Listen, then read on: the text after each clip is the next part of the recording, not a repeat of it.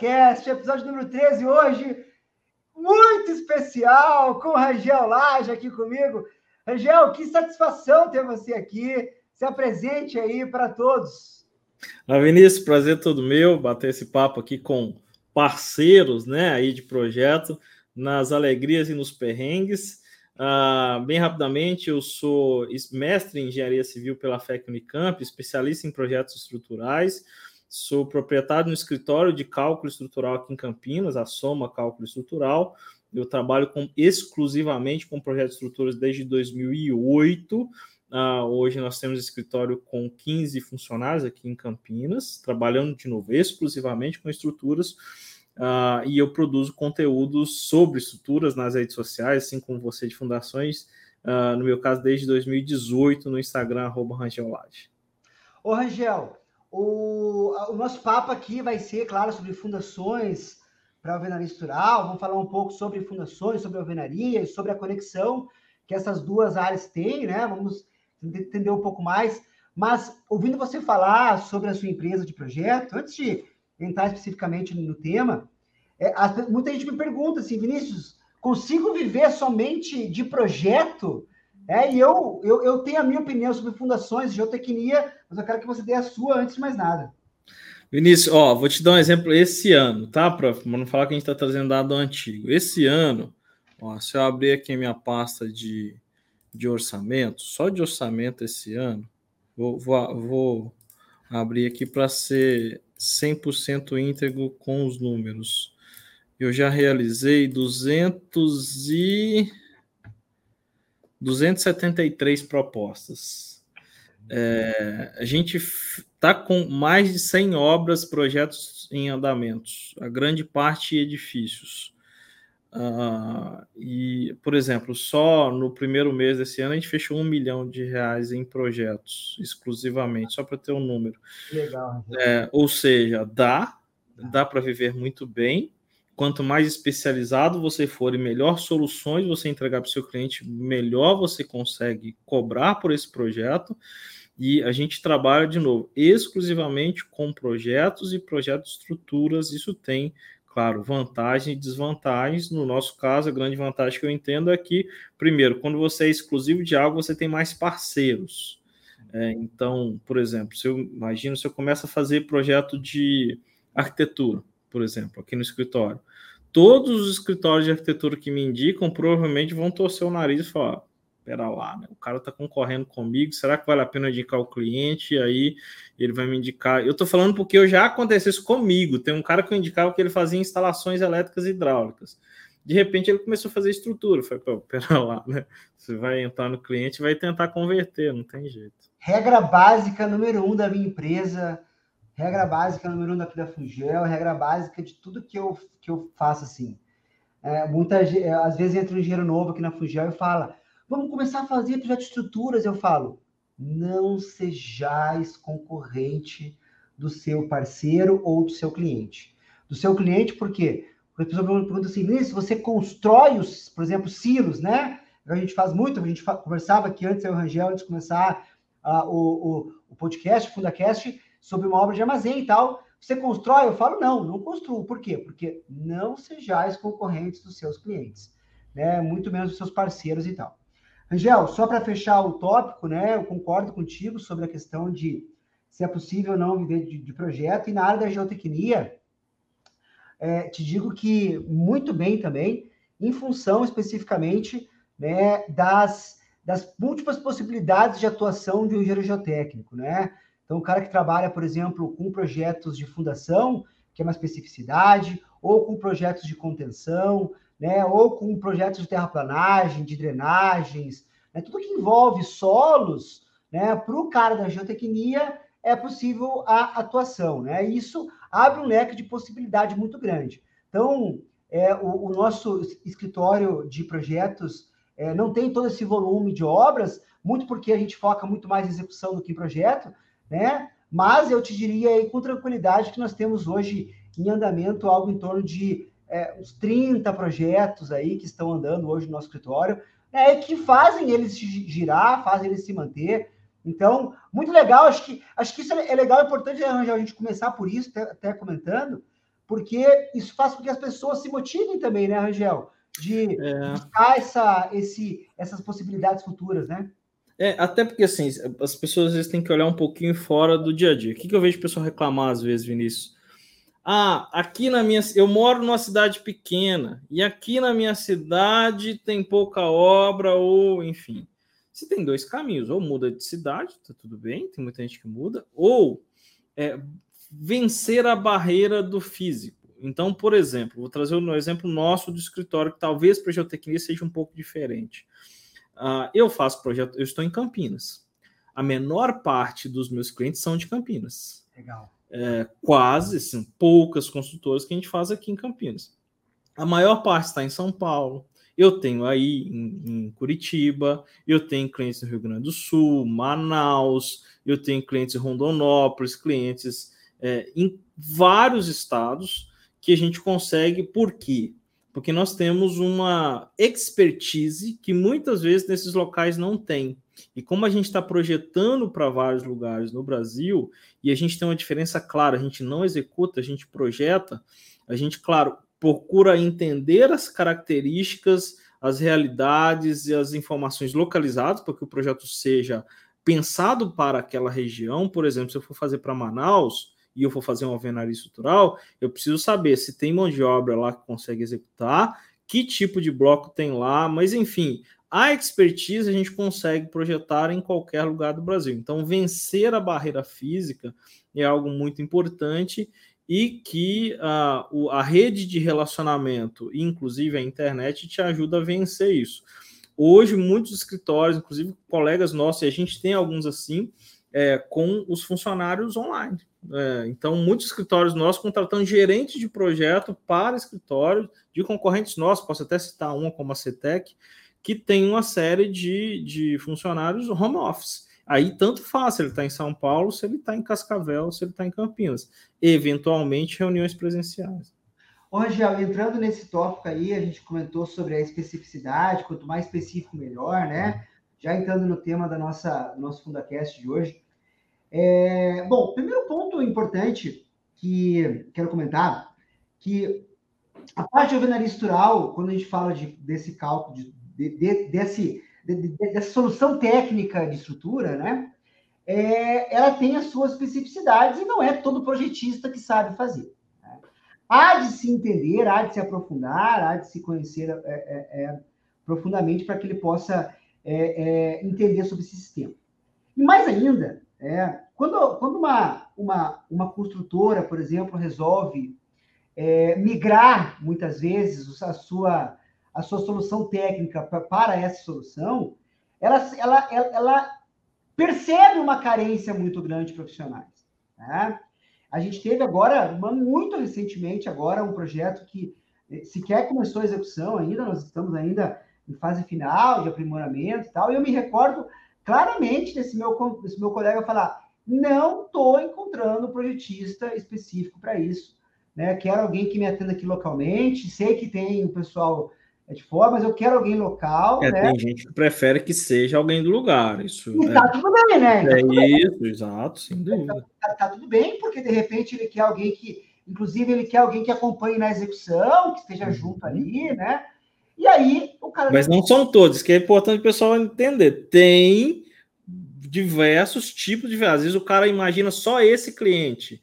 Esse ah. cliente é um tipo, mas não é assim, o único. Assim como nos meus projetos, eu fecho vários projetos de várias cidades do país.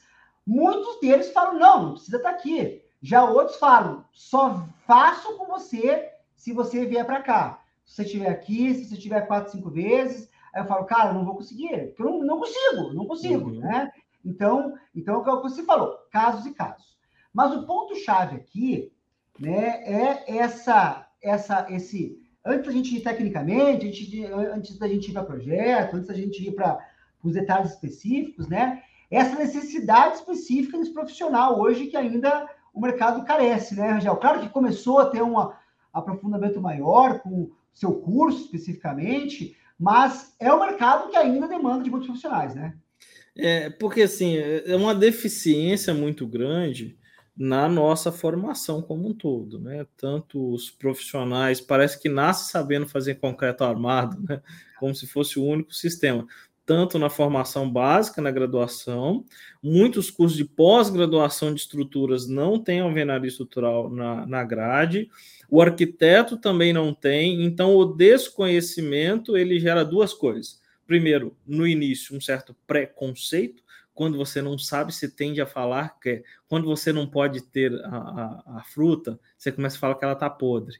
E não é porque a fruta está podre, é porque você não tem acesso a ela. É, só que o cliente já percebeu que é história, que é, que é conversa fiada, que a fruta tá boa e que se esse cara não tem competência para me fornecer essa fruta, eu vou buscar com quem tenha. E aí gera uma oportunidade muito grande. Muitos clientes querendo e pouca gente sabendo fazer. Aí o preço sobe, a disponibilidade sobe e começa a for... aí é a oportunidade do mercado, né? O cara tá perdendo dinheiro por não saber fornecer não. Legal, Ô, Rangel, vamos, vamos entrar então mais a fundo agora aí nessa nossa nosso tema aí fundações e alvenaria estrutural. Vamos fazer o seguinte, ó, o que eu fiquei pensando aqui, né? Vamos, vamos, vamos imaginar aqui, vamos nos, nos imaginar, né, que nós é, o, o, o, a, a, o trabalho como ele é feito, né? Então imagina assim, o Rangel aí como o cara da estrutura o Vinícius aqui do outro lado, aqui como o cara da fundação. E aí eu tenho um cliente aqui, uma terceira pessoa, aqui, né? Um dono de uma construtora, um incorporador, né? Alguém que tem a intenção de partir para a alvenaria estrutural. Então, ele quer começar, ele quer migrar, não sei, ele quer fazer a primeira obra, não, eu, de alguma maneira ele quer ir para esse sistema. Como é que ele começa, Rangel? Como é que, como é que eu tenho o primeiro, o primeiro approach para ele, né? E aí, você falando, eu já consigo é, entender como é que eu me insiro dentro dessas fundações. Tá. Normalmente, o cliente vai para a alvenaria estrutural com duas uh, situações. Tá. Ou porque isso acontece todos os dias aqui no escritório. O cara vai lançar o um empreendimento, comprou um terreno e ele tem um alvo. Vamos pensar na construtora grande, depois a gente traz para o pequeno, para a residência. Para que você possa vender na faixa 1, faixa 2 do Casa Verde e Amarelo, o teto da unidade tem que ser R$ 7.800, por exemplo. Se você passar desse teto, você tem que outra faixa de financiamento, e isso muitos lugares inviabiliza o empreendimento ou para minha região aqui, se eu vender esse apartamento a R$ 9.500 metro quadrado, como eu tenho uma oferta próxima muito grande, eu simplesmente não vendo. Então, eu preciso achar uma solução. E aí ele encontra, é, como eu projeto também um concreto armado, projeto parede de concreto e projeto alvenaria estrutural, eu sempre digo que o projetista não pode ter um sistema é, queridinho o queridinho é o resultado do cliente. Você tem que ter as opções e com clareza o que, que tem de vantagem e desvantagem de cada um. Aí a alvenaria estrutural se torna, muitas vezes, a única solução que viabiliza de maneira técnica, segura e que o mercado aceite uh, a, o empreendimento dele. Caso contrário, ele simplesmente vai parar no estudo de viabilidade e não vai seguir. É, então, muitos clientes são assim. Outros não. Eu preciso maximizar os meus custos, os meus lucros, e para isso eu preciso entregar uma obra mais rápida e mais barata. E aí ele vai ver quais as opções que ele tem no mercado de sistemas estruturais e, e muitas vezes ele parte para a alvenaria estrutural. Tem construtora que já estão tão especializada em alvenaria estrutural que ele nem tem mão de obra mais para fazer concreto armado porque não precisa ter um carpinteiro. Já viu o custo do carpinteiro aí? Né? Enfim, não, não. tá, o cara tá assim é ouro, né? Então, é, ter um bloqueiro é muito mais fácil, inclusive, formar esse mão de obra.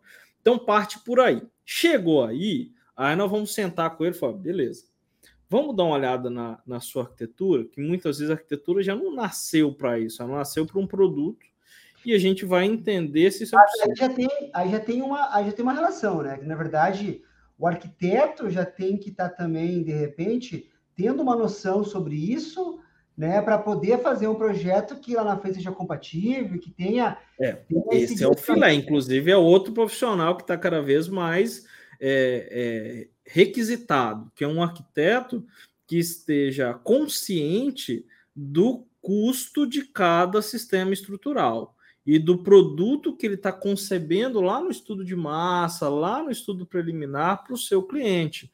Então, entender antes de fazer aquele estudo, aquela fachada linda, o cara fala: beleza, para quem está vendendo, vamos fazer uma pesquisa de mercado local, e aí, dentro disso, vamos pensar numa arquitetura que possa atender bem tanto o concreto armado quanto a alvenaria estrutural.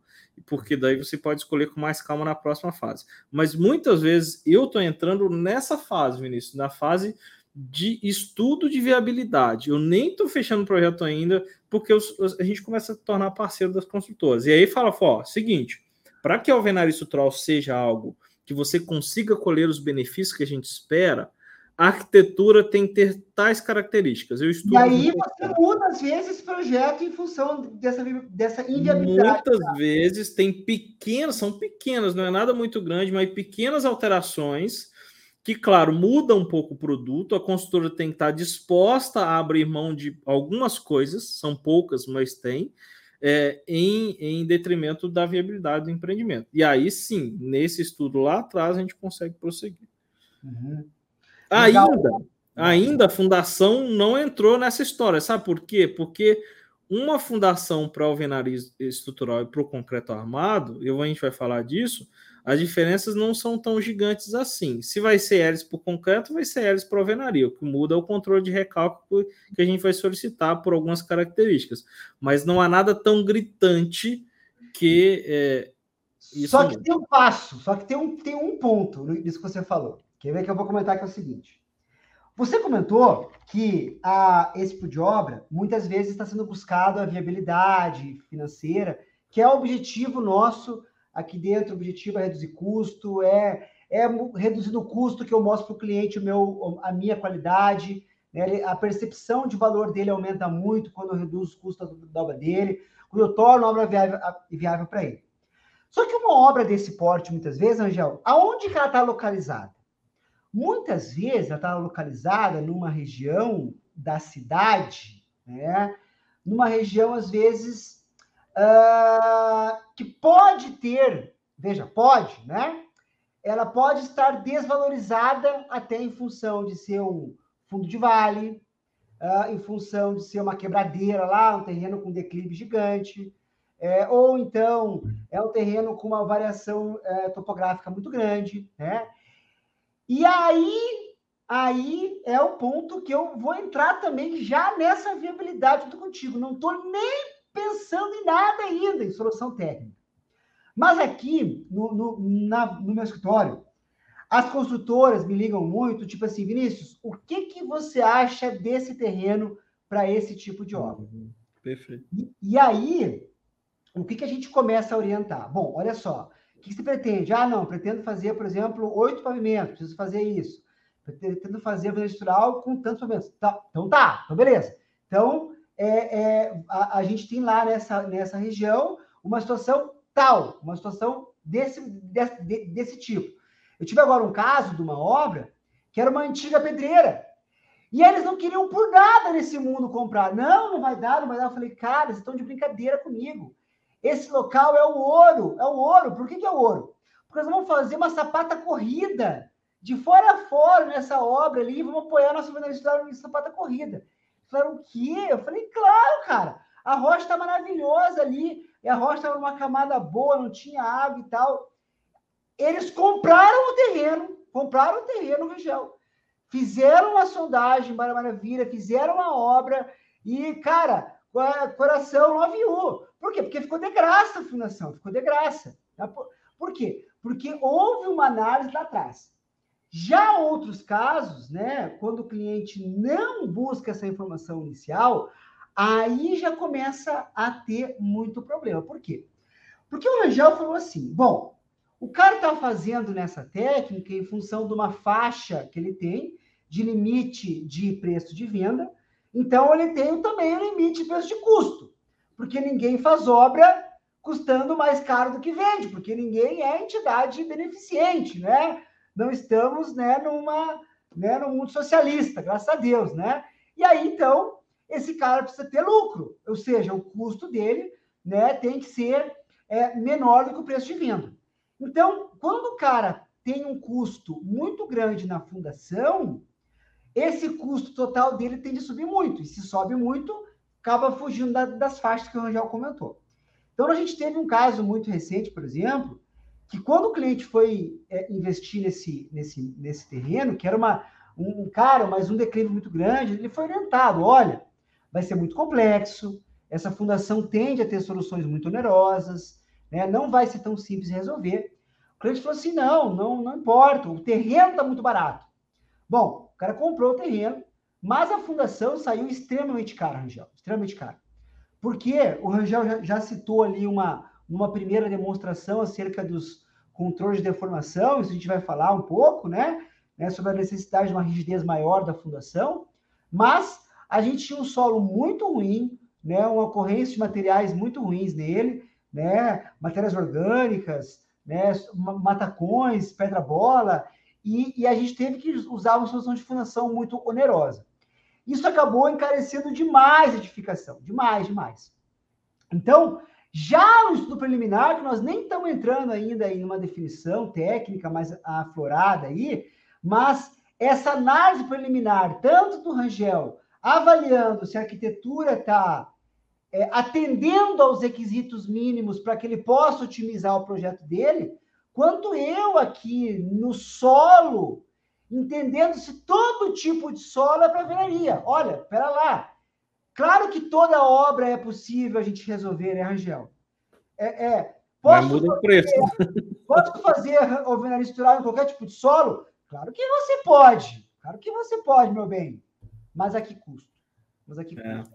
Tem, e, e, contenções, né, Vinícius? Tem vários, vários exemplos de clientes nossos que edifícios de alvenaria estrutural, que o cara tinha um, um edifício garagem à parte, em concreto armado, que ele tinha uma contenção, não era tão alta, 5, 6 metros de altura, mas que já começa, passou de 3 ali, já, já. chama atenção, e que ele não colocou isso na viabilidade, e de repente ele resolveu mudar o edifício garagem para pré-fabricado, então o pré-fabricado não podia absorver parte da contenção, ele precisou partir para um perfil, uh, perfil metálico com, com solo, com uh, atirantes, e aí o custo dele puf, explodiu, ele tomou prejuízo na obra por causa do arrimo, que era muito grande, e uma, e uma embora a gente alerte, fala, não faça isso em pré-fabricado, por isso. Não, não, porque eu achei o pré-fabricado muito barato, eu acho que era parente do primo de não sei o quê, e aí tomou ferro na contenção, porque mudou o sistema estrutural, não considerou isso corretamente. Mas isso que você falou é legal, só abrindo esse parênteses sobre contenção em pré-fabricado. Isso é um fato, isso ocorre assim, cara, volte e meia, alguém chega para mim e fala: Não, tô aqui com essa obra aqui, tão, tem três subsolos aqui, mas essa parte eu vou levantar em pré-moldado. Eu falo: Para, pare, vamos estudar junto, vamos, vamos estudar, vamos entender, né? Porque, cara, nessas nossas contenções, a gente absorve todos os pilares né, da estrutura na contenção, né? Então, é, é, é, e muitas vezes colocar um guindaste, mas enfim, mas essa análise tem que ser feita. Rangel, quando você fala em contenções, né, é, outro ponto fantástico para você abordar, na verdade, sobre é, é, essa, essa, esses nossos terrenos, muitas vezes, é, de, difícil, de, de, difícil solução convencional, né? porque às vezes a gente tem terrenos com aclives e declives é, de soluções complexas, soluções complexas. E aí você tem que, por exemplo, num condomínio de alvenaria estrutural, trabalhar com taludes, trabalhar com contenções é, definitivas, seja só grampeado, seja muro de arrimo, seja em cortina. E isso realmente traz um custo. Mas mais do que isso, isso traz muitas vezes uma variabilidade das soluções técnicas de fundação para cada obra. Eu me recordo de uma última obra que nós fizemos, não última não, me recordo de uma obra que nós fizemos de alvenaria estrutural recentemente, que eram se não me engano, eram oito, oito torres, né? E, e o terreno, ele, ele era, assim, de uma variabilidade geológica muito grande. E ele foi na minha cidade próxima aqui, na verdade. E, e cara, simplesmente eu tive quatro soluções técnicas de fundação para essas oito torres, né? Então, o cliente enlouqueceu comigo. Ele falou assim, cara, mas... Falei, é isso aí, amigo, é isso aí. Você está aqui com com cortes e aterros completamente é, não convencionais, né? você tem um solo de uma característica geológica complexa, e a gente tem aqui uma especificidade da sua obra, né? Que é ser uma obra dessa solução técnica, e a gente tem que resolver. Né? Então, veja como ah, o antes de iniciar a obra, né, Rangel, a gente já tem que estar tá orientando para que o cara realmente tome a melhor decisão. É, e a alvenaria estrutural ela tem essa característica de diferentes sistemas convencionais que muitas vezes a arquitetura vai andando, vai andando, vai andando, aí chega lá no anteprojeto sobre preliminar, talvez até no pré-executivo, que aí entra as demais, a alvenaria estrutural tem que nascer junto. É, concreto armado também o ideal que seria que nascesse junto, mas a alvenaria, em especial, instalações elétricas e hidráulicas tem que estar junto, tem que estar ali o projeto de paisagismo, tem que estar arquitetura, estrutura e fundações, pelo menos esses sistemas já no começo, porque se nascer errado, não é que vai dar errado, é que você deixa de colher uma série de benefícios que você colheria por, por é, entrar tardiamente as demais disciplinas. Boa. Legal. Ô, Rangel, vamos começar o nosso projeto, então, vamos iniciar ele, né? Vamos imaginar que a gente, então, já orientou o nosso cliente, né? Já, ele já entendeu a viabilidade, ele já, já modificou, por exemplo, as condições é, para atender é, esses, esses benefícios que tu comentaste agora, né? E aí começa-se o projeto. Como é, que, como é que o projetista da estrutura começa, começa, concebe, então, esse projeto estrutural? Tá, vou até mostrar um exemplo aqui, Vinícius. Deixa eu abrir um projeto de um edifício não complexo, um edifício ok, de alvenaria, só para o pessoal entender. Ah, ah, deixa eu abrir um simples aqui. Primeira coisa é enxergar o que, o, o que, que viabiliza ou não, só para o pessoal entender, assim, de uma maneira para não ficar muito vago, né? Senão, pô, o que viabiliza? Alguns tópicos simples para o tá. pessoal entender. Deixa eu abrir aqui um, um arquivozinho. Vou abrir no CAD mesmo. Ó. Quando você, quando você abrir, um compartilhar. É, eu vou compartilhar. Deixa eu abrir um outro aqui junto. Ah filezinho, como diz os, os colegas. Tem, tem nenhum queijinho por cima do filezinho assim?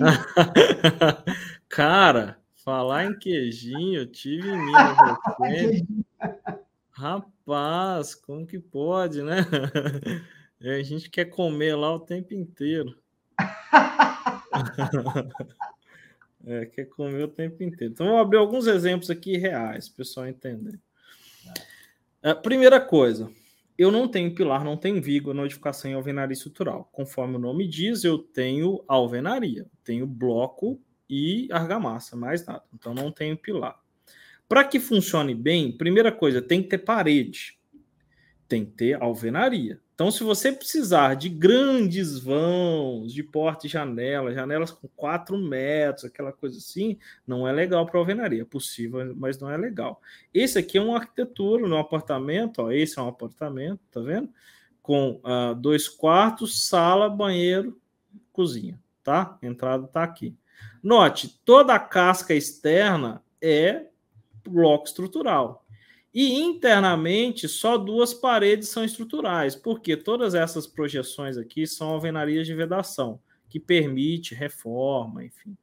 Então, para que viabilizem a alvenaria, não precisa de nada muito especial. Eu tenho que ter uma certa formação de pórtico, tá vendo? São linhas que deem estabilidade para o meu pórtico. Ó. Aqui eu estou formado uma, aqui eu tenho outra, mas aqui, ó, aqui eu não tenho uma, mas está próxima, e aqui eu tenho parede. Então não preciso de nada muito especial, mas eu preciso ter sim algumas paredes que permitam. Aí, outra coisa que é importante é que a arquitetura, note, internamente eu tenho medidas com moduladas. Então, é um sistema modular. Tenho que ter final 1 e final 6, 2,41, 2,96. Se a arquitetura tiver com ambiente aqui de 2,98, eu vou precisar de um pequeno ajuste. Mas note, de 2,98 ou eu viro 3 e 1 ou eu viro 2,96. Então, o segundo ponto, ou a arquitetura já vem pensada nos módulos, ou ela aceita pequenos ajustes ali em função disso. Então, a primeira coisa que eu faço é isso. Eu pego o prédio, faço um pré-lançamento dele, porque a outro, outro fator aqui importante, a altura. Quantos andares tem esse edifício? Quantos pavimentos tem? Ah, esse edifício tem 30 andares, não rola alvenaria, esquece. Quanto, qual que é a altura máxima que a gente sugere, que a gente tem aqui no escritório, inclusive? A gente sugere no máximo 24 andares em alvenaria estrutural. Ó, por exemplo, deixa eu abrir um outro, um outro projeto aqui, uh, de um outro cliente. Ó, esse aqui, tá até a minha parte de clientes aqui, é da JJR. Outro cliente, não tem problema mostrar do nosso cliente que a gente tem boas parcerias. Esse é difícil. Ó. Esse é difícil aqui, para vocês terem ideia, se eu pegar um corte dele, ó, a gente tem, olha a altura desse prédio. Esse prédio é um alvenaria estrutural. Esse prédio, ele tem é, 26 pavimentos residenciais, tá? Só que alguns iniciais aqui são em concreto armado, que é outra coisa bem possível, né? A gente faz ó, um, dois, três, quatro pavimentos em concreto. Por que Rangel concreto?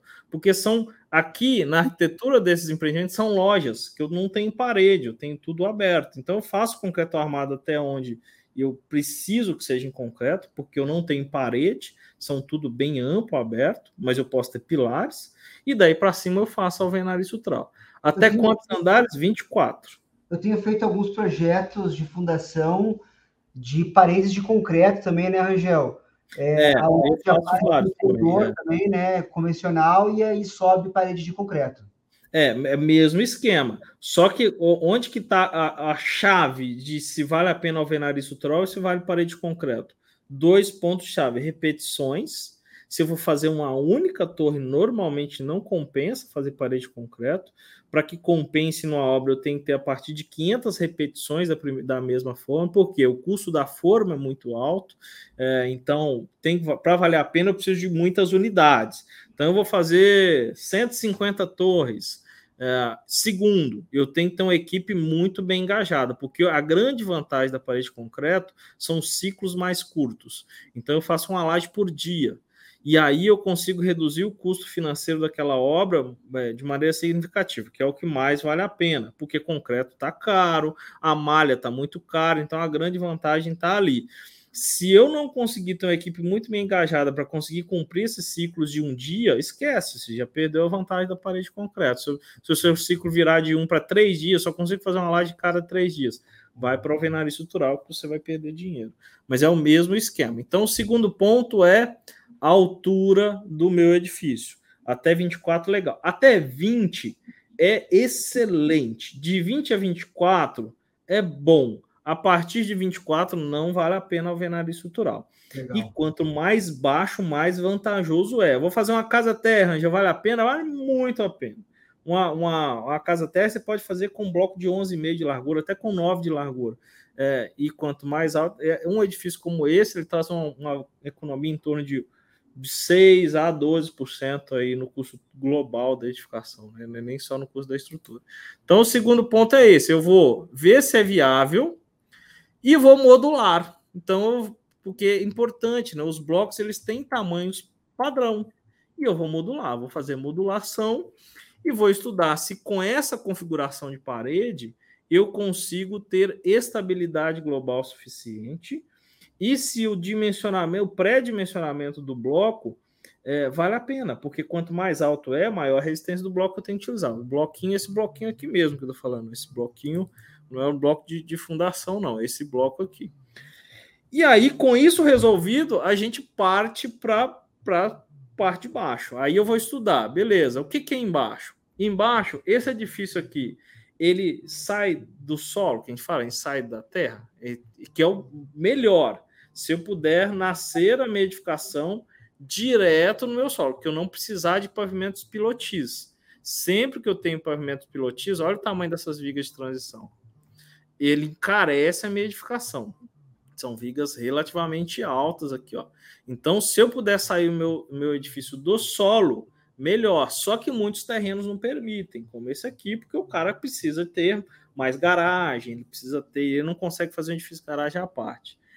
E beleza. Daí para frente, Vinícius, é planta de cargas e a gente vai decidir com você.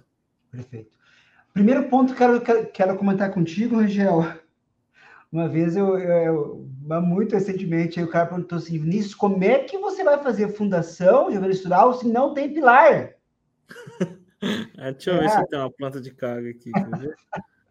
Mostra lá. Ó, vou ver se eu tenho uma planta de carga fácil aqui. Ah, essa aqui, por exemplo, essa planta de carga aqui tem pilar. Então, se eu ah, abrir... essa sim, porque essa está nascendo é, tá é. bonitinho, né? Com certeza. Tá vendo? Ó, legalzinho, tá minha plantinha de carga aqui, com a minha ah. tabelinha de descarregamentos, tudo belezinha. E aí a gente vai decidir junto o que, que vai rolar aqui. Quando não tem, é um assim. Ó, deixa eu pegar até uma simplesinha que eu fiz. Ah, essa aqui. Vou pegar uma pequena, uma obra pequena que eu fiz essa semana. Ah, tá aqui. Ó. Plantinha de carga aqui, ó.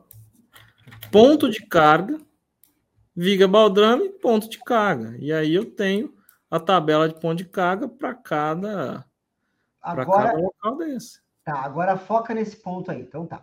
Então, então, olha só, a primeira informação que chega para mim na fundação é essa. Então, eu tenho lá uma primeira possível distribuição Isso, de carga, né? que é como se o projetista estrutural pegasse lá o, vamos imaginar uma obra convencional, ele vai lá e faz uma simulação básica, é, se for uma fundação profunda, por exemplo, uma simulação básica de quantidade de estacas no bloco e desenha basicamente, ah, esse bloco é com três estacas, com quatro estacas. Então é a primeira simulação, a primeira básica, né, Rangel? É, eu até, Vinícius, antes de, de te cortar, normalmente eu procuro fazer um pouco diferente. Normalmente eu procuro, é o Vinícius que vai fazer a fundação? Vinícius, vamos marcar uma call? Vamos fazer uma chamadinha? Vamos falar assim, você já viu a sondagem disso aí? Já.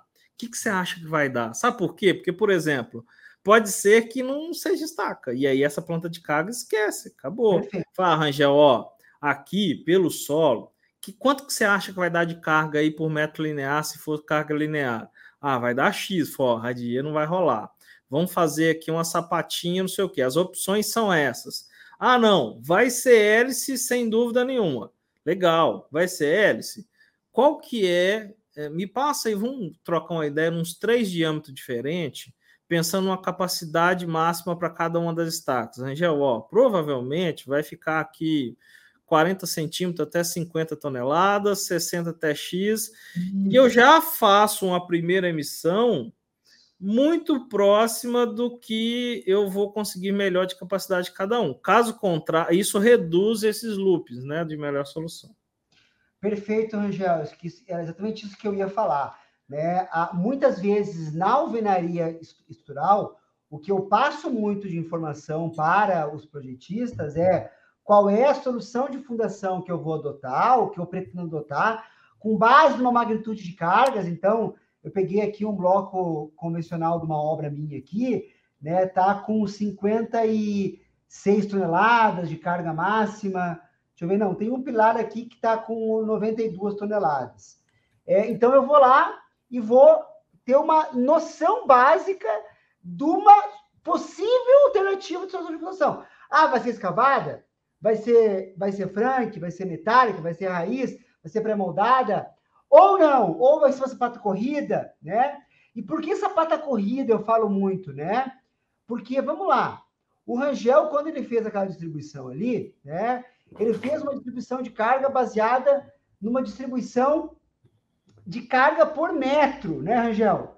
É, não é uma carga pontual axial, né?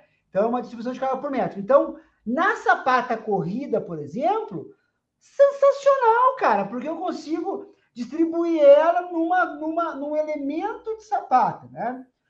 Outra solução técnica que é muito viável, que muita gente se confunde, que há uma confusão com relação a isso, é, ah, eu fiz o baldrame só para a alvenaria estrutural.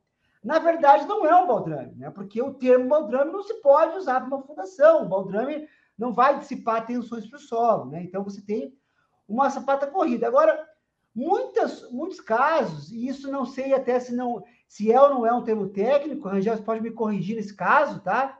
Como você trabalha mais, mais, mais com isso do que eu, mas a gente usa muito o termo o baldrame estaqueado, né? Que é como se fosse, então, essa viga, né, estaqueada, então, um número, às vezes, até maior do que destacas. Deixa eu compartilhar essa aqui, quer ver? Ó, só, deixa eu só te mostrar essa que eu tenho aqui, só para você ter uma, uma noção aqui, ó. Quer ver, ó?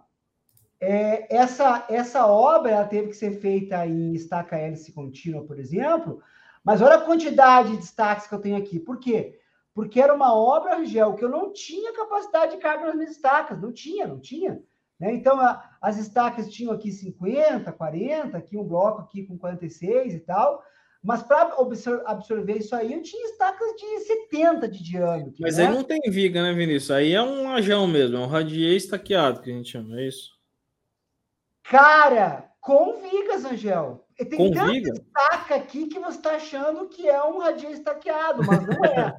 Mas que, não que é. é. comum também. É comum. Mas não, mas é muito comum, claro. Você, uhum. Só que aí a distribuição de carga é um pouco diferente, né? Sim. Aí uhum. você vai distribuir a carga de maneira mais homogênea, né? E não, e não tão é, centrada ali, né? Uhum. Me corrija se estiver errado. Isso, é isso aí, isso aí. É, então, então aqui, o que aconteceu? Aqui a gente teve uma, um solo muito podre. Muito, esse é um caso que eu comentava que era um solo de, uma, de um, um local muito ruim, muito inapropriado para a solução técnica.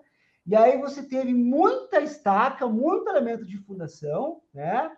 É, e aí acabou encarecendo muito a obra, né? Mas esse esse tipo de solução, quando chega na fundação, então a gente tem Aí essa carga distribui. Isso aqui foi a planta de carga que eu recebi na época, né? É, então, até uma sugestão para os colegas que são estruturistas assistindo. Esse é um tipo de carga que eu não gosto. Eu gosto, você viu a minha diferença da minha para eu mostrei onde está a viga baldrame, eu coloquei até a projeção da alvenaria, que eu acho que isso traz uma visão melhor. Eu te perguntei, isso é baldrame ou é, tá vendo? Não tem o baldrame desenhado aí? Alta, é lógico. Alta referência, né? ajuda, é? é, ajuda. Pessoal, ajuda com informação para o cara que vai fazer fundação, né? Eu, eu, eu costumo comentar, esses casos acontecem muito comigo, né? Do tipo assim, é, é, é, esse caso, essa obra foi isso, tá? Eu até me lembro aqui, ó, nessa. Opa, eu soltei aqui, peraí. A, aqui, essa segunda planta de carnes, ele me mandou depois, Angel. E aí aqui aparece, né? Mas ele não havia me mandado inicialmente. Eu tive, cara, mas eu preciso entender onde é que estão as vigas é, para que eu uhum. possa redistribuir a minha fundação aqui, entendeu? Perfeito. E aí começou esse. É, só teve uma série de situações. A gente teve aqui no, a gente teve aqui uma região que era um aterro muito grande e a gente teve que reforçar. Cara, acho que aqui teve, se não me engano, 10 metros de aterro né, nesse canto da obra aqui. Mas, enfim, o que então a gente tem aqui, Rangel, só para que as pessoas tenham uma. uma, uma para quem às vezes nunca projetou uma obra dessas, o primeiro start é: eu tenho uma carga, né, que ao invés de estar tá pontual, pontualmente sendo é, dissipada lá para a fundação, para o solo, agora eu tenho uma carga distribuída aqui que eu vou usar os elementos de fundação. Né? Então, se eu vou usar é, ali é, uma estaca, uma sapata, vai depender é, do meu solo, das, minhas, das minhas características. Mas um ponto que você já citou, que eu, que eu gostei muito, que você falou, foi há essa necessidade já, então aqui já dica de ouro já, né? Já essa esse contato projetista de fundação, projetista de estrutura, para entender qual é a concepção que o cara da fundação vai ter. Vai ser sapata? Vai ser radier? Também é muito comum, né, né Rangel? E que acho que tu comentou até em função disso, né? Porque Radier se usa muito para esse tipo de solução. É, técnica, e se eu fizer essa plano de carga e for Radier, perdi trabalho. Porque... Não, total, é. é útil, né? O cara é, teria... mudou tudo. É. Então, então, essa conexão é fundamental. E aí, num passo além do tipo, ah, não, vamos usar a fundação, então, para lá, me passa aqui, Vinícius, uma magnitude de cargas que você vai ter por elemento de fundação, para que eu possa já fazer uma distribuição já correta. Porque às vezes esse cara, por exemplo, colocou, é, vamos só voltar aqui, ó. Às vezes o cara colocou, por exemplo, né, dando um exemplo aqui, colocou 60 toneladas. Pode ser que eu não conseguisse absorver essa, essa carga. Pode ser. Pode ser que meu solo não tivesse competência para isso, tivesse que ter uma, uma, uma, um ponto de carga é, de menor de menor é, é, é, carga, né, Rangel? Ao invés de ter outro, no máximo 30, por exemplo. Então, essa conexão é fundamental. É, e eu pessoalmente prefiro, porque, por exemplo, ah, imagina que vamos limitar a 30. Legal, eu consigo fazer mais pontos. Onde que eu economizo na minha viga? Eu posso fazer a minha, minha viga mais baixinha. Já aconteceu algumas vezes, por exemplo, aconteceu esse mês. Tá raro fazer tubulão, você sabe disso, o pessoal sabe disso também. Hoje, algumas... hoje, hoje, hoje, hoje, hoje, hoje, eu, eu falei para o cliente, cara, aqui vai ser tubulão, não tem como e tal. Aí me ligou o dono da consultora, falou, Vinícius, pelo amor de Deus, pensa tua solução, pela meu, eu não quero fazer tubulão. Então, cara, hoje em dia está muito raro. É, e aí há muitos contornos não têm ido, e assim, o custo do, do tubulão encamisado é um negócio assim, é, astronômico, né? E aí, mas o cliente queria ter a solução para tubulão e para hélice contínua para comparar. Falei, cara, um tubulão ele tem consegue absorver uma carga muito maior é, normalmente, porque tem que fazer no mínimo 90, sei lá, de, de diâmetro. Então você não consegue fazer um de 30 como você faria no hélice. Então a gente já pensa no espaçamento de viga maior, uma viga um pouco mais alta, mas para que cada ponto de carga eu consiga absorver muito melhor cada um deles. Se é uma hélice, é, que, que diâmetro você tem aí? Fala, eu tenho hélice de 80. Não, eu só tenho hélice até 40. Então, vamos uhum. trabalhar com capacidade menor. E eu, já que eu tenho que limitar isso, eu vou diminuir a minha viga, vou economizar para o cliente. Ah, não, igual nesse caso aí, se você tivesse só até 40, ah, vou ter que fazer um binário aqui, duas estaquinhas. Foi por que se eu posso distribuir melhor aquilo, em vez de usar um bloquinho, as, muitas vezes é possível, e eu, de novo, economizo na minha viga baldrame. Então, por isso que é importante esse, esse. A melhor solução é aquela que o cliente consegue, e às vezes tá, consegue economizar, mas está no conjunto, né? Ô, Rangel, sabe o que, que você me fez pensar aqui agora? Né, que a regionalidade ela importa muito, né? O entendimento do projetista estrutural. Olha só o que o Rangel falou. Não, tive que ver lá se o cara tinha hélice, não sei o quê. Então, olha como o projetista da estrutura ele tem que estar tá entendendo, inclusive, sobre as, a, a, oferta de equipamentos ou de soluções técnicas local para que ele possa projetar a solução dele. E o Rangel nem é o responsável pela fundação, mas ele está tomando decisões né, que estão lá apoiadas né, na, na regionalidade local lá. É, por exemplo, tem um cliente nosso de Santo André, Vinícius ele falou, Rangel, tem uma característica aqui, a gente fez duas torres, uma do lado da outra. Uma foi alvenaria estrutural com pilotis e deu hélice contínua. Falei, Rangel, o consumo de concreto foi muito diferente do previsto, eu me ferrei. É, vamos pensar numa solução. Falei, cara, vamos conversar, lógico, com o projetista de fundação. E, e uma pré-fabricada, será que não é uma boa ideia? Vamos ver vizinhança, como é que tá? Vamos ver fornecedor de, de estaca? No final, ele partiu para uma, uma estaca pré-fabricada, concreto. Então, ele tem certeza do volume de concreto. Então, não tem perda de concreto ali. E ele economizou, eu acho que 600 a 700 mil reais nessa fundação, por usar uma pré-fabricada. A gente fez um equilíbrio legal ali, diminuiu os momentos. Mas você vê, isso, uma obra do lado da outra é, e com soluções e aprendizados que deve, a gente tem que levar em consideração. Ah, a funcionou bem, falou, poxa, é, vamos buscar opções e nessa valeu a pena. É, eu, eu, vou dar, eu vou dar um caso agora que foi o contrário. Uma obra que nós fechamos agora em Palhoça, Santa, Santa Catarina. Nós, inclusive, eu nem comecei a projetar ela, tá? Contrato já, mas eu não comecei. A gente fez a análise da sondagem e a gente definiu que, deve, que a melhor solução seria pré-moldada, em função do sobreconsumo da hélice. Exatamente o que você falou. Cheguei para a reunião final com o cliente para acertar o pro projeto e falou, Vinícius, mas eu não quero pré-moldado. Mesmo que na hélice tenha sobreconsumo, do lado a vizinhança é muito complexa ah, é, ali é. e tal, os caras tem umas obras ali que não dá, não dá, não dá. Então, vão para hélice. Então, às vezes, é, é, é engraçado isso, né? Porque é, a gente tem que entender o local onde é a nossa obra. Não adianta, cara, não adianta. Cara, a gente não está numa bolha, né, Rangel? A gente não projeta é. numa bolha, a gente não está aqui projetando aqui e o que eu pôr no papel, vai lá e executa. Cara, é muito além disso. É. E vizinhança é fundamental. Por exemplo, nós estamos adorando, Vinícius, tá? A modinha do momento, digamos assim, solo grampeado para contenção. Sim. Cara, assim, tá filezinho. Mas daí? Será que pode? Como é que tem? Eu preciso fazer tirantes? E o que, que é do lado? É o vizinho? Eu vou usar esse tirante provisório, permanente, e às vezes muda completamente, porque não pode, a vizinhança não permite. É, esse, esse tipo de solução de contenção, né, a gente também projeta, executa, é, mas eu sempre vejo, eu sempre tenho algum receio nesse tipo de situação mesmo, né? Com a vizinhança, você tem alguns casos é, que você, é, inclusive, tem é, esforços ativos, impulsos ativos muito superiores, né? E você não consegue fazer o melhoramento do solo para poder deixar aquele material realmente íntegro. Então, é, é não, não, adianta, vizinhança é vizinhança. É. Mas, mas, mas é legal a gente abordar isso e veja como a gente acaba migrando de para outras para outras necessidades, porque também a obra não é uma coisa só, né, Rangel? Não é só chegar lá e pá, colocar a estrutura, começar a estaca, começar a empilhar bloco de alvenaria lá. Não, é muito mais do que isso, né? Inclusive, é, muitas vezes a questão é, no meu caso, varia muito a questão até de acessibilidade de equipamentos, né? No teu caso, até a, da questão da logística de material, né? Como é que é esse material, se vai conseguir atender na região ou não.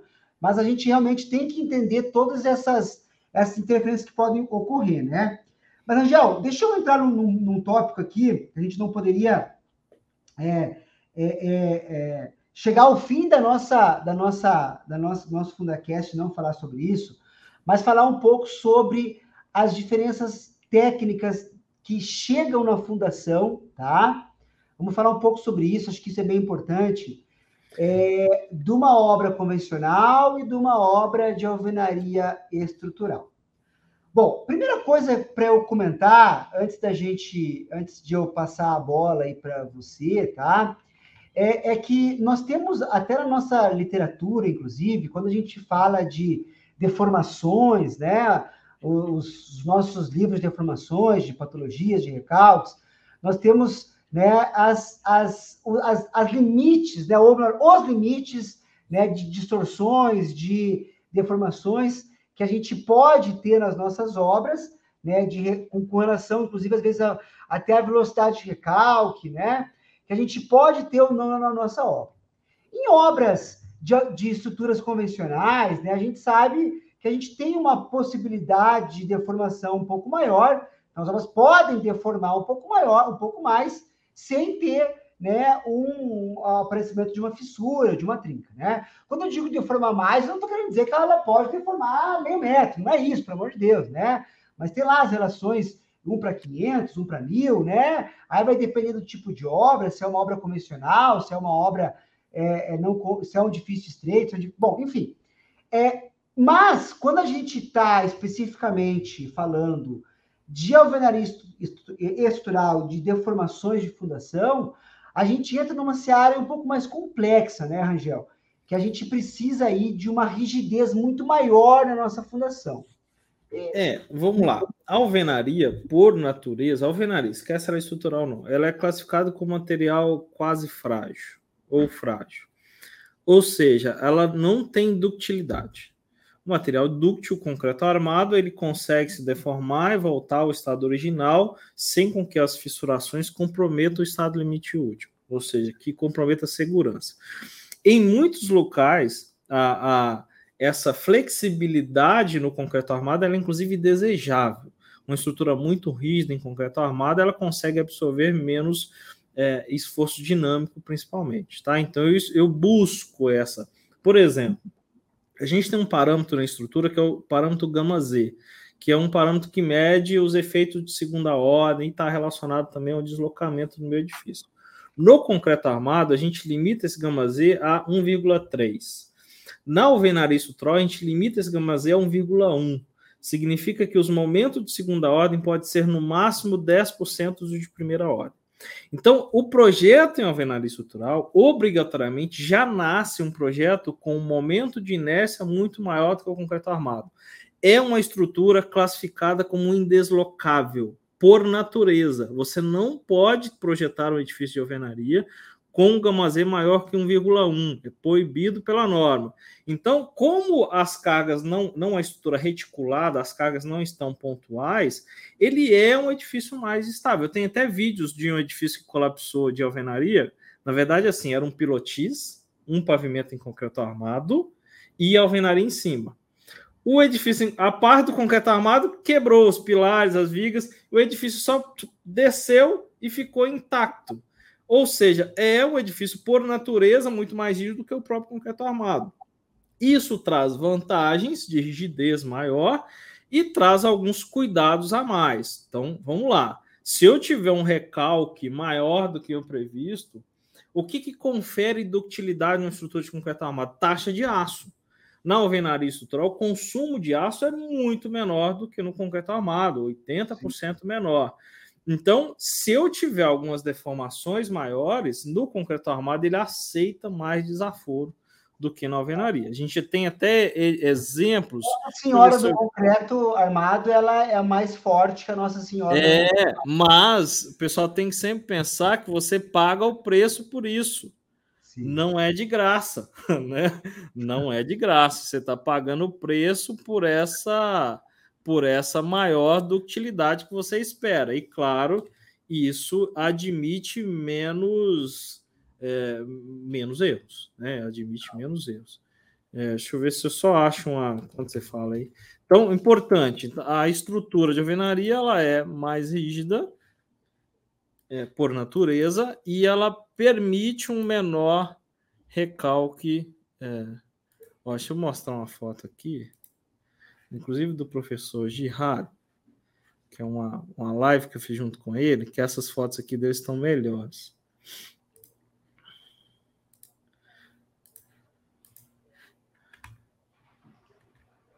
Ó. Tá vendo? Esse é um edifício em alvenaria. Ó, esse aqui é um edifício em alvenaria. Olha o que aconteceu com esse edifício. Olha essa foto aqui, ó. Tá vendo aqui? Esse edifício era um radier que foi. É, o pessoal deixou para fazer a drenagem, isso aqui foi no Rio de Janeiro. Deixou para fazer a drenagem depois da hora. É, aí teve uma chuva torrencial, lavou esse radier, houve um recalque, tá vendo? Essas fissuras que são irrecuperáveis nessa ordem de grandeza, né? Teve que derrubar esse edifício e refazer. Se fosse concreto armado, provavelmente teriam fissuras é, é, que daria para recuperar. Nesse caso aqui, não. É o único caso que eu conheço, provavelmente, de colapso por causa de fundação especificamente em alvenaria. Tem outras situações, Vinícius, que já aconteceu. Por exemplo, isso aconteceu aqui em Salto, aqui do lado. Até postei esse vídeo. Um edifício conjunto de dilatação, Uhum. normal, a gente sempre faz junto dilatação em edifícios com mais que 40 metros de comprimento. Um lado recalcou e o outro não e aí a junta abriu, dá para ver claramente. Então, é, num, num, edifício como esse. Então, as características é, é informe para o projetista que a gente tem essa menor ductilidade, portanto, para trabalhar com possibilidades de recalques menores. É, em geral, isso não encarece tanto assim a fundação, mas é uma informação, porque você sabe que a ordem diz, é, você sempre mede recalque, recalque vai ter, né? Você vai trabalhar com um pouquinho menos de possibilidade sabendo disso. É, o que a gente faz muito nesse caso, Rangel, da minha parte, é propor sempre que a gente faça ensaios é, já normalmente para obras de né, maiores, aí 15, 18, 20 pavimentos, desse tipo de solução técnica, eu já indico sempre que a gente faça é, a prova de carga estática, né, e que controle essa deformação, né, que a gente encontra lá o nosso famoso coeficiente de mola, né, que é a relação tensão versus deformação, que entenda se essa deformação está dentro das máximas admissíveis, e se tiver maior do que o esperado, é, né, enrijecer mais, aumentar o diâmetro, aumentar um Normalmente normalmente tá menor, né, Vinícius? Normalmente a gente tem surpresa boa nesses, pelo menos nos projetos que a gente tem feito, é, a gente tem conseguido resultados melhores com a prova de carga. é, é, melhores do tipo de otimizar o projeto? Tipo, é, de conseguir otimizar o projeto e melhorar e economizar. Né? Não, quando isso acontece, Rangel, isso é o troféuzinho aqui, ouro, né? Por quê? Porque aí você mostra para o cliente né, a plenitude da engenharia ali, né? Porque você foi lá, você fez o ensaio, você encontrou um resultado, você mediu, e essa informação foi útil para a otimização do seu projeto. Cara, isso é lindo, cara. Isso é lindo. Isso é lindo. Então, quando a gente consegue entregar um resultado desse, é maravilhoso. Quando a gente não consegue, que é o quê? Que é a informação que o ensaio te entregou, ela mostrou uma necessidade maior, o outro lado é o seguinte, é falar, ufa, né? ótimo, ufa, ufa, graças a Deus a gente encontrou, lá na frente a gente é. não vai ter problema, né? É, então, esses dois, esses dois aspectos são bem importantes. Mas tudo está relacionado a gente medir. Não adianta só a gente ficar na, entre aspas, na prancheta, né? Ou no software, né? A gente tem que ir para o campo, a gente tem que entender, a gente tem que medir. A gente falou um pouco sobre contenções agora há pouco, né, Rangel? Contenções, meu amigo. Mais ainda, porque toda contenção vai deformar, toda contenção. Contenção ela precisa deformar, principalmente dependendo da solução técnica que eu tenho. Você for solo grampeado, o solo grampeado ele precisa deformar. Mas até quanto? Só medindo. E aí, e aí é o ciclo de aprendizado contínuo, né, Angel? Você projeta, você, me, você executa, você mede e aprende para que no teu próximo projeto você possa melhorar ele com a informação que você teve do projeto anterior. Então, acho que isso é, o, é a grande é a grande engenharia, né? É o que a gente busca constantemente. Fazer os projetos e aprender com eles. De que maneira? Medindo, controlando, buscando informações da, da, do campo, né, Rangel, da execução, do tipo, quando o Rangel fez o primeiro projeto dele de avião estrutural e hoje, o que, que evoluiu? Pô, evoluiu muito, porque. Você olha para trás e fala, cara, hoje eu conseguiria fazer algo muito melhor, né? Exatamente, mas por quê? Porque o teu, a tua, o, teu, o, o teu conhecimento primeiro era muito menor do que é hoje, mas o teu feedback lá da obra era zero. E ninguém via falando você, Rangel, você tem que fazer isso, aqui você tem que amarrar assim, aqui você tem que fazer isso. Não, você foi aprendendo com, com o tempo, né? É, mas uma coisa, só para encerrar, Vinícius, da minha, pelo menos da minha parte, é o seguinte: esse dia eu estava fazendo projeto de. Eu acho que até te falei essa história de alvenaria estrutural, e o cara falou assim: ó, pegou a planta de cargas e mandou para o cara de fundações. Falou, ó, colega, só que o seguinte, ó, veja bem, hein? Essa obra é Minha Casa Minha Vida na época e é alvenaria estrutural, então tem que ser bem baratinho a fundação, tá bom? Não sei o quê. Aí o cara brincou assim com ele, já tinha uma certa amizade o, o João, é, aqui uma tonelada também pesa uma tonelada? Ou no Minha Casa Minha Vida, uma tonelada pesa só 800 quilos? Se você falar que aí nessa obra uma tonelada só pesa 800 quilos, a gente faz mais barato. Caso contrário, fundação é fundação. Pode ser por, é, esforços e solo, esforços e solo. Padrão de obra não muda é a sua produção de fundação. Angel, cara, deixa eu te agradecer desde já por ter aceito o meu convite. Né? Eu, eu deixo te falar o que eu, a gente começou a live e eu, o FundaCast aqui, né? E eu, cara, cometi, cometi uma. Cometi uma, como é que eu posso falar assim? Putz, fiquei me cobrando aqui por isso. Como é que eu fui para Campinas esses dias atrás e não te avisei, não fui aí? Falei, meu Deus, como é que ele Eu nem, eu nem, nem falei nada, eu vi, porque eu tava viajando também. Ah, então não ia dar certo. Falei, meu Deus do céu, como é que eu fui lá, cara? Foi uma semana de evento, porque eu também queria ir lá, lá no Dom Pedro, né? Na Expo Dom Isso, Pedro. Dom Pedro, Dom Pedro. Aquela é. semana eu fiz três viagens. Eu fui para Guarulhos, fui para São José dos Campos e fui tá para outra cidade. Então eu já não parei aqui. No Arcelor, Arcelor. Isso, lá, né? isso. Tá, tá no evento da Arcelor Ô, Angel, é, antes da gente concluir, antes de você falar aí as suas palavras de fé e esperança para todos, é, eu quero que você fale um pouco até sobre o seu curso que você tem sobre o estrutural, né? Acho que a gente falou um pouco, mas é importante você falar um pouco sobre esse conhecimento tão, tão importante que você é, disponibiliza aí para os profissionais e falar do seu curso e deixar suas palavras de fé e esperança. É, justamente como há um grande benefício trazido pelo sistema. Eu projeto, eu já projetei mais de 350 edifícios em alvenaria, centenas de casas, enfim. É, e pouco a pouco acesso ao conhecimento, Vinícius, eu fazia assim palestras e várias palestras, vários cursos de pós-graduação Brasil afora, e as pessoas sedentas por aquilo. Eu pensei, foi, poxa, se a gente democratizar esse conhecimento, é, mais pessoas vão desejar o sistema e a gente aumenta o nível de consciência de consumo, ou seja, mais construtoras com, com consciência de aquilo é uma boa solução, mais fabricantes de bloco e mais oportunidades para os projetistas. Então, eu comecei esse trabalho em 2018, falando de alvenaria. Em 2019, em 2020, eu lancei meu curso Master em Alvenaria Estrutural, que é um curso que a gente ensina projetistas, executores, fabricantes de bloco.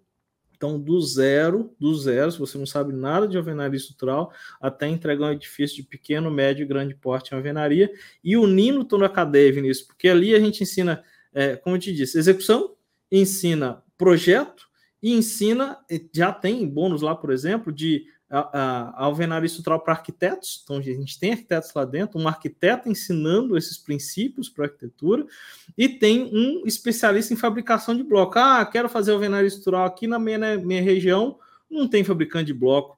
A gente fez uma conta rápida, Vinícius. Olha que, olha que até eu fiquei tentado. Se você conseguir hoje um investimento de 200 a 400 mil reais, você consegue abrir uma fábrica de bloco legal e ter um lucro de 40, 50 mil reais por mês, um, um, lucro médio aí de 20. Inclusive, vários alunos meus abriram a própria fábrica de bloco. É, é, enfim, é, então há uma oportunidade muito grande, está lá. O curso a gente não tem mais turmas previstas para esse ano. Hoje nós temos mais de mil alunos só nesse Master de Alvenaria Estrutural, mais de 3.500 no Master de Concreto Armado, e fica a sugestão para vocês conhecerem. De qualquer forma, a gente está produzindo conteúdos diariamente sobre estruturas, inclusive de alvenaria estrutural, nas minhas redes sociais. O pessoal fala, ah, Rangel, mas é um investimento alto no curso. Cara, 97%, assim como o Vinícius, do nosso conteúdo é gratuito. E você consegue sim lá gratuitamente aplicar tudo que você quer. Se você quiser ter um acesso mais, um approach maior comigo, com a minha equipe, e puder investir, você tem essa possibilidade também.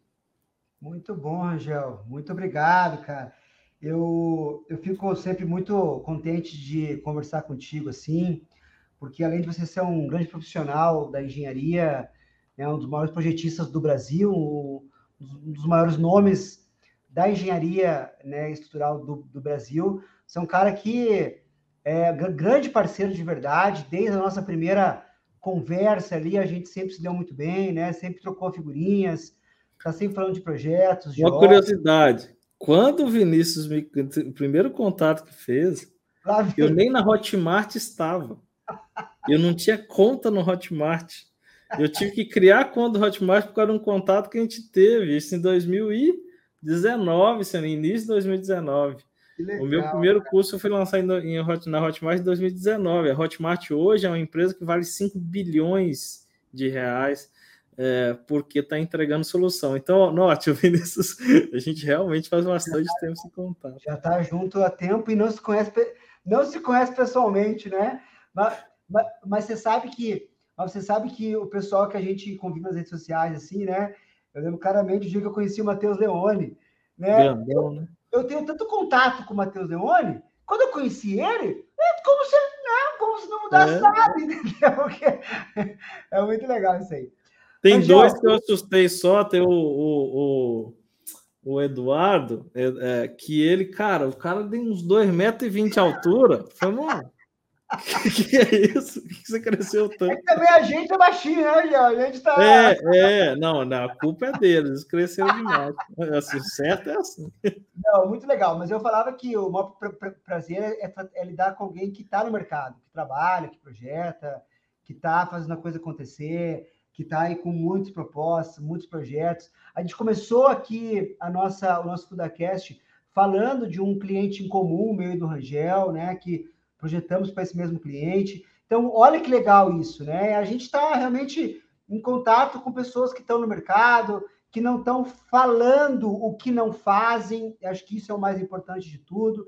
A gente fala muito daquilo que a gente está fazendo, que a gente está atuando. É tanto que a gente nem tá combinou a live, né, Vinícius? A gente só falou, vamos falar de tal tema. E aí, o que, que nós é. vamos perguntar? Deixa o papo rolar, qualquer coisa eu abro aqui, ó. Tô no escritório, é as é. coisas que eu estou fazendo, né? É, e sabe que essa é uma razão do, de, de eu fazer no escritório também, Rangel? Porque, às vezes, quando eu estou em casa, eu não tenho o meu acesso a tudo. E aqui no escritório, estou na rede, aqui já abro tudo aqui, é. já vou abrindo e tal. Isso é muito legal. Meu querido, muito obrigado de coração por ter feito esse conteúdo comigo, de verdade. Agradeço, desejo aí muito sucesso nos projetos e tamo junto. Fechou. Obrigado, Vinícius. Obrigado, pessoal. Um forte abraço aí. Valeu, pessoal. Obrigado a todos e até a próxima.